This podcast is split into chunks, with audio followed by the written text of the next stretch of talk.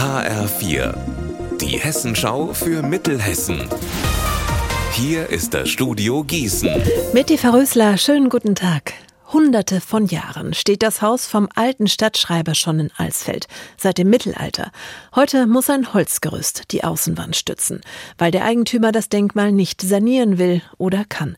Die Lage ist kompliziert, eine schnelle Lösung ist nicht in Sicht. Jetzt hat der Alsfelder Bauausschuss eine mögliche Strategie vorgelegt.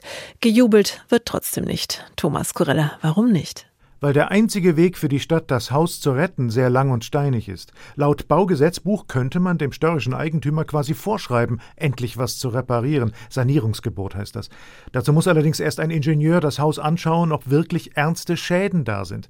Alles muss rechtlich wasserdicht sein. Schön und gut, sagt auch die Aktivistengruppe, rettet den Kirchplatz 10. Aber es müsse jetzt schnell gehen. Danach sieht es bislang aber nicht aus in Alsfeld. Übrigens, den Besitzer zu enteignen, das sehen alle als letzte Möglichkeit. Sowas hat hat bisher auch nur einmal geklappt in Deutschland.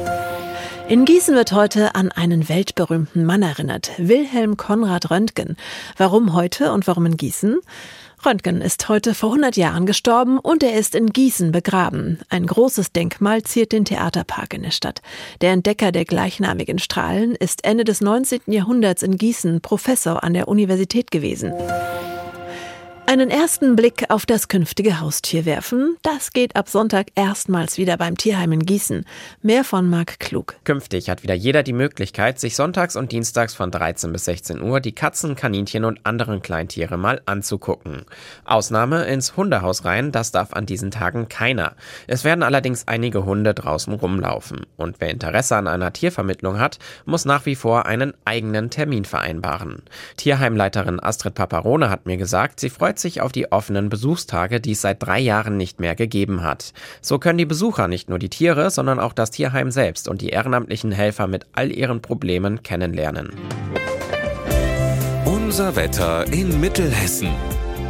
Nach dem Motto unverhofft kommt oft, zeigt sich die Sonne im Laufe des Tages doch an einigen Stellen in der Region.